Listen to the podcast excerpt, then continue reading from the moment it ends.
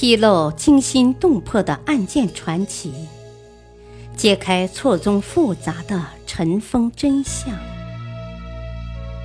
欢迎收听《古今悬案、疑案、奇案》，作者李晓东，播讲汉月。石达开。大渡河畔的信函之谜。石达开是太平天国农民起义的杰出领袖，少年投身太平天国，英勇善战，足智多谋，功勋显著，被封为义王。可惜太平天国后期内部混乱。石达开终于在1857年率二十万兵马从天津出发，转战数年，却难觅一足之地。后来，他毅然决定进军四川，最终丧失于大渡河畔。一代英豪因万古长恨。石达开向四川进军，路过大渡河畔。遭到清军与地方土司紧紧围困，成为府中之鱼。经过六月征战，却仍未能摆脱困境。无奈之下，石达开决定用自己的头颅换取数万将士的生命，自投青营，不幸牺牲。太平天国文书汇编记载。石达开在无可奈何的情况下，命军师曹伟仁给清军写了一封信。信的内容是：石达开愿意以自己的生命为代价，请清军放过几万将士。这封信被摄入了驻守在大渡河对岸的清朝四川重庆镇总兵唐有庚的军营中。因此，人们一直认为。此封信是石达开写给唐有庚的。然而，后来史学界又对这封信的收信人提出了新观点，众说纷纭。那么，这封信的收信人到底又是谁呢？最值得关注的是，说法有两种：一是收信人是重庆镇总兵唐有庚。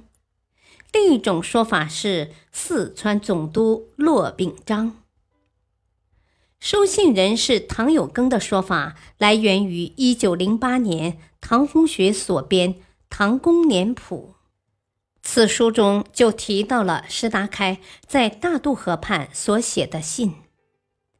据《唐公年谱》记载，信的内容是：“为是阁下为卿大臣。”当得重任，治国推诚纳众，心实以信服人，不恤诈愚，能依清约，即亦非奸先父，拜望台驾近邻，以便调停，庶免一误，否则阁下执行有待，我军久住无粮。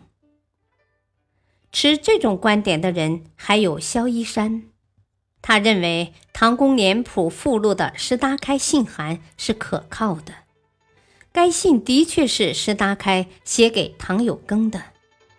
萧一山还写成了《翼王石达开致清重庆镇总兵唐有庚直简伪书麻》一书。广东文物按照萧一山的说法。著有《石达开致唐有庚书》一书，因此此种说法一直广为流传。简又文先生也认为收信人应该是唐有庚，他提出，据《太平天国全史》记载，致唐韩庚建之《唐公年谱》尤为可信。但是罗尔刚先生却认为。《唐公年谱》所收录的信件的确出自石达开，但收信人并非唐有庚，而是骆秉章。因为唐洪学是唐有庚之子，唐洪学著《唐公年谱》，并收录了石达开的信，可能会为了给父亲脸上贴金，故意把收件人改为了唐有庚。那么，收信人是骆秉章的说法从何而来呢？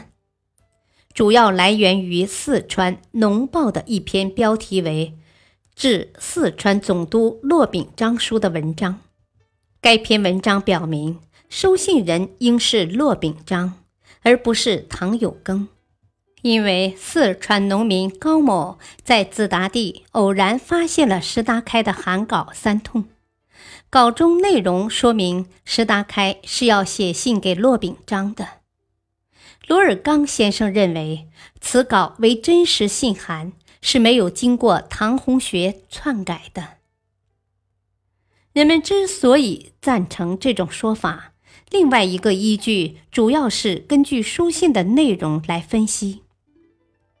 为氏阁下为卿大臣，兼属巨任。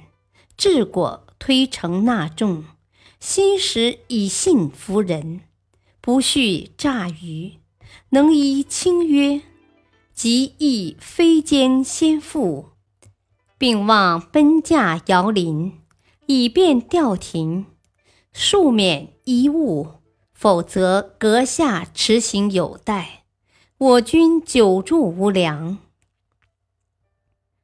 此处的说法与《唐公年谱》大致相同，但是还是有区别。首先，把兼属巨任改成了当得巨任；其次，把并望奔驾遥临改成了拜望台驾近临。罗尔刚先生认为，这是唐洪学为了使人相信此信是石达开写给唐有庚的。